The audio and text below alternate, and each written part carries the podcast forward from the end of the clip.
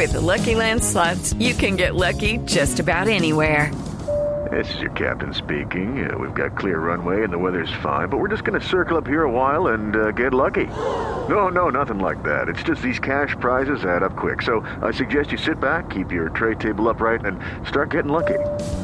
Play for free at LuckyLandSlots.com. Are you feeling lucky? No purchase necessary. Void where prohibited by law. 18 plus terms and conditions apply. See website for details. Lo que no contaron los medios en Blue Jeans.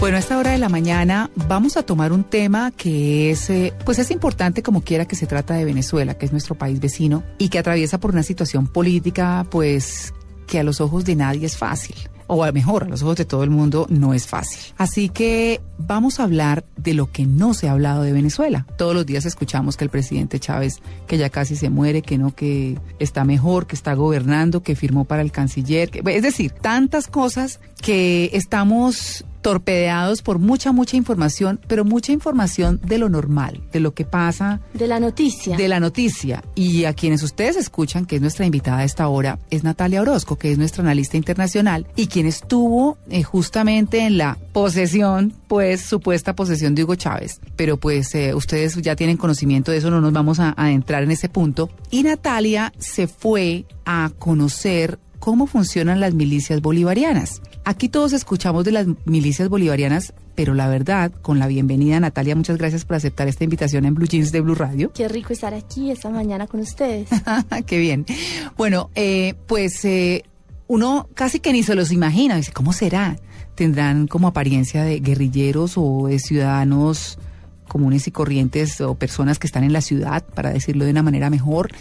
Es decir, ¿cómo son? Vamos a hablar de cómo funcionan esas milicias. Natalia estuvo, ¿qué? ¿Un día completo, Natalia? Estuve un día con ellos porque obviamente, María Clara, como tú decías, estuvimos cubriendo la noticia, como Sí. lo teníamos que hacer para Blue Radio, para todos los servicios informativos, pero sin duda el pulso de un país que vive eh, una crisis, una coyuntura histórica como la que está viviendo Venezuela, se le tiene que tomar es en las calles, Mm. en la gente, lejos de las fuentes oficiales y por eso, como tú dices, fuimos a conocer las famosas milicias bolivarianas, unas milicias con las que, como tú dices, estuve todo un día y son unos grupos de personas, de civiles armados capaces de poner en jaque el país.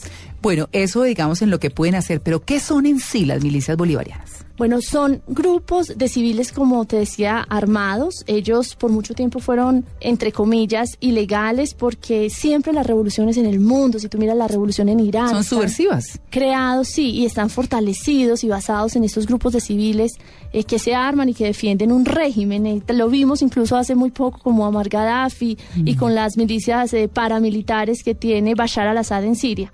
En Venezuela también sucedía, pero digamos que en el 2008 Hugo Chávez crea un decreto. Y es un decreto para complementar a las Fuerzas Armadas Nacionales, las FAN de Venezuela. Estas milicias, María Clara, funcionan en la práctica como una guardia, una guardia pretoriana, uno puede decir. ¿Ah, sí? Sí, está- son absolutamente leales al mandatario. Para encontrar algunos de sus mandos, entonces decidimos un sábado, lejos de la noticia, Mm. adentrarnos en la parroquia 23 de enero. Bueno, pero ahí Natalia tocaba un punto importantísimo que es el de la parroquia, porque cuando en Colombia decimos parroquia, nos remitimos a la iglesia, al cura párroco, y esto es absolutamente distinto. Absolutamente. Las parroquias en Venezuela son la unión de varios barrios. La parroquia 23 de enero además es conocida no solamente en Venezuela, en toda América Latina por ser una de las más combativas y por mucho tiempo fue uno de los barrios o el conjunto de barrios más peligrosos de América Latina. Están en, en el noreste de la ciudad. Es un conjunto de barrios enclavados en una especie de colinas. Uno se monta en esas colinas y ve casitas de todos los colores, algunas muy pobres, otras en un proceso, digamos, de recuperación. De mejora. de mejora, entre otras por el populismo de Hugo Chávez, ya tienen eh, sus tanquecitos de agua, pero de todas maneras hay barrios muy, muy deprimidos. Para que la gente se haga una idea, Natalia, es como cuando uno sube algunos barrios de los cerros de Bogotá o de Medellín o de cualquier ciudad del país que tienen muchas escaleritas, escaleritas, ¿así son? Muchas de ellas son así, digamos, algunos de los barrios que integran, por ejemplo, la parroquia 23 de enero son así. Eh, a mí tienes toda la razón. A mí me hizo pensar mucho en las comunas de Medellín. Y además cuando uno le dicen que no vaya a bajar los vidrios, que porque hay francotiradores en los techos, Ah. y cuando uno empieza y les vamos a estar tuiteando en el transcurso de esta conversación imágenes del barrio y uno empieza a ver que están decorados con imágenes alusivas a Leta, que hay murales pintados eh, con revolucionarios palestinos. Y cuando llegamos, por ejemplo, a la Plaza Manuel Maruranda, decorada toda con imágenes de guerrilleros, uno se da cuenta que está en una parroquia combativa, por no decirlo de otra manera. No, y, y además eh, no deja de sorprender en el sentido de que no solamente tiene, en el caso nuestro, las imágenes de, de guerrilleros colombianos, que ya hablaremos sobre ellos más adelante, sino globalmente lo contemplan. Es decir, tienen un adoctrinamiento que va mucho más allá de sus fronteras. Es que es obviamente el barrio o los barrios donde eh, se inspiran y se mueven grupos bolivarianos, revolucionarios, eh, que se declaran eh, socialistas o de izquierda radical.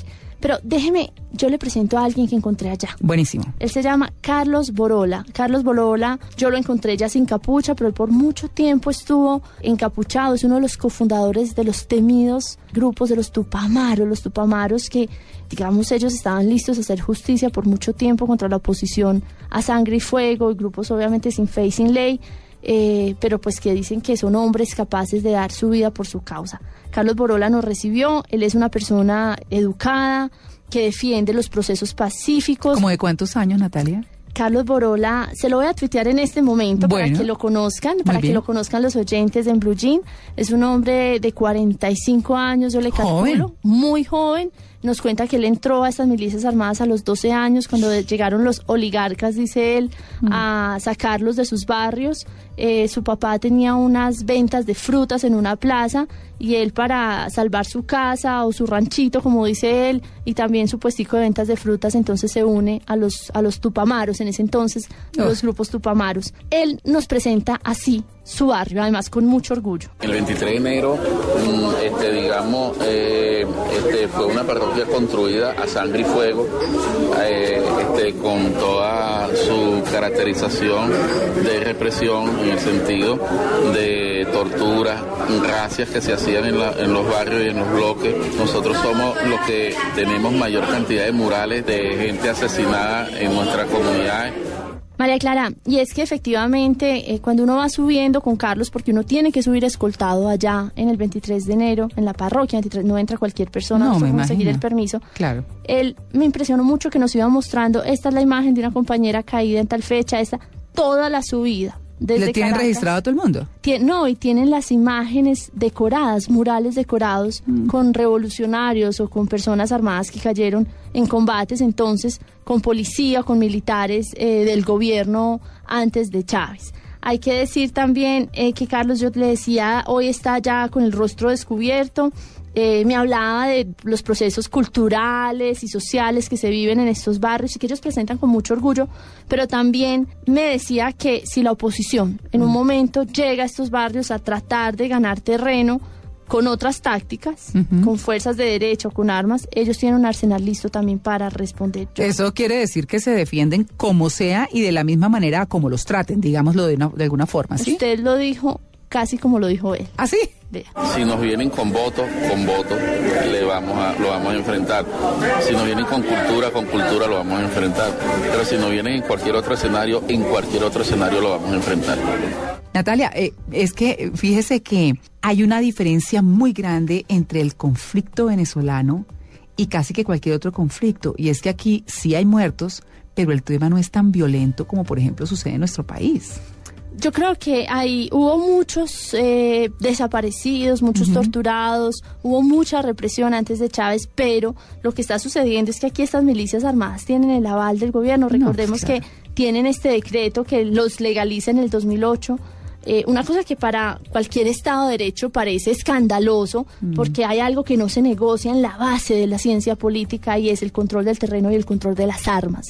Eso lo tiene que tener el Estado. Estos grupos paramilitares, no solamente en América Latina, sino en el mundo entero. Hablábamos de Irán, hablábamos de Libia, de Libia, por ejemplo, lo que estamos viviendo ahora, estos hombres civiles armados que quedaron en el desierto del Sahel están secuestrando occidentales. Esto es de alguna manera hacer política comparada es muy peligroso en la ciencia política, pero estamos hablando de civiles armados que hay en todas las revoluciones y que fragilizan cualquier institución y obviamente la gobernabilidad. Le quiero preguntar algo, Natalia. ¿Estas parroquias en Venezuela funcionan como una sociedad independiente. ¿A qué me refiero? Obviamente tienen características independientes y es un grupo social específico, pero tienen, eh, tienen eh, colegios o tienen hospitales o, funcionan como un pueblo aparte, por decirlo de alguna forma? Son un conjunto de barrios que tienen, digamos, sus servicios sociales garantizados y que ellos van a defender con todo. su propia dinámica, digamos. Su propia dinámica. Nosotros pasamos por hospitales, por colegios, tienen centros de esparcimiento que los da el gobierno, hay que decir, Mm. eh, dentro de un eh, gústele a uno o no la revolución bolivariana, pero sí unas líneas muy populistas que ha manejado Hugo Chávez, pues y que yo pienso que ni siquiera los chavistas lo pueden negar. Eh, el funcionamiento de estas parroquias en términos de seguridad confirman que Chávez antes de irse había logrado una cosa y era asegurar con estas milicias el fortalecimiento de las comunas. Y con ese fortalecimiento los milicianos entonces asumen de alguna manera funciones económicas, eh, obviamente el tema de la vigilancia, la custodia y las defensas de los diferentes locales. En esas parroquias hay un enemigo, para ellos hay un enemigo y es la derecha del país, así lo dice Carlos Borola. Este, lo que haga la derecha y los criterios que tenga la derecha este, nos importan en la medida en que pongan en riesgo nuestro proceso y, en ese, y, y dentro de ese escenario de riesgo sabremos asumir lo que debamos asumir. Algo que yo le quiero preguntar ahí, Natalia, es, ¿estas milicias salen o, sus integrantes salen tranquilos esas comunidades por todo Caracas, por decirlo de alguna forma, o por toda la región donde estén, o más bien están resguardados en su lugar? No, ellos tienen, ellos están organizados, eh, digamos, por grupos armados eh, que trabajan y que cooperan en- entre sí. Pero me contaba Carlos Borola que, por ejemplo, hay enfrentamientos armados y balaceras, porque hay jóvenes que se han organizado por sí solos, sin ninguna ideología, porque ellos se declaran muy ideológicos y eh, están mezclados con el narcotráfico. Y ese es el gran peligro que hay ahora. Y, María Clara, tú decías de lo que no se ha hablado. Sí. Y de lo que no se ha hablado es que en estas comunas, en estas parroquias, en términos venezolanos, pues si bien están estos grupos armados eh, listos para defender la revolución bolivariana, se han, digamos, eh, degradado algunos de ellos o se han independizado algunas fracciones que sí se dejaron permear por el narcotráfico. Carlos me decía que ellos mismos están luchando contra estas eh, bandas, unas bandas luchando contra otras, y ahí está el gran peligro. Uno interpretaría, Natalia, cuando la escucha usted contando todo esto, como a esa vieja guerrilla que hubo en la época de tiro fijo, pues, que soñaban con la igualdad para todo el mundo, romántica, distinta, así beligerante, de una ideología de izquierda muy fuerte, pero no, no la que vemos hoy, pues, con el negocio del narcotráfico de por medio, que es lo que usted está mencionando en este momento y que es lo que, lo que, según usted cuenta, pues, ellos también están teniendo que combatir. O sea, que están sufriendo un proceso en ese sentido mucho más rápido que, que las mismas guerrillas colombianas, por ejemplo. ¿Sabe yo con quién los comparaba mucho? Y obviamente con ese respeto al término de política comparada, pero sí hay rasgos muy parecidos, sobre todo con las BACRIM. Son grupos armados sin ideología alguna, muy armados, Ujú. muy armados, jóvenes, muchos de ellos, y obviamente permeados por el narcotráfico. Y usted sabe que cómo se hace respetar un grupo, una persona, un líder dentro del narcotráfico es imponiendo la violencia. Yo le cuento que hace eh, algunos, hace ya varios meses, el Miami Herald dijo que en Venezuela habían 125 mil efectivos en las milicias armadas. Pero por el momento no menciona la cantidad de recursos que se estaban destinando a estas milicias. Tampoco Carlos en las conversaciones nos quiso decir ni cuántos eran, ni qué tan listos están para enfrentar o digamos a estas entre comillas, Bacrín venezolanas o al otro gran enemigo que ellos tienen, que es la derecha armada. Así responde él cuando uno le dice, dígame usted, ¿a qué está listo, Carlos? Así nos responde.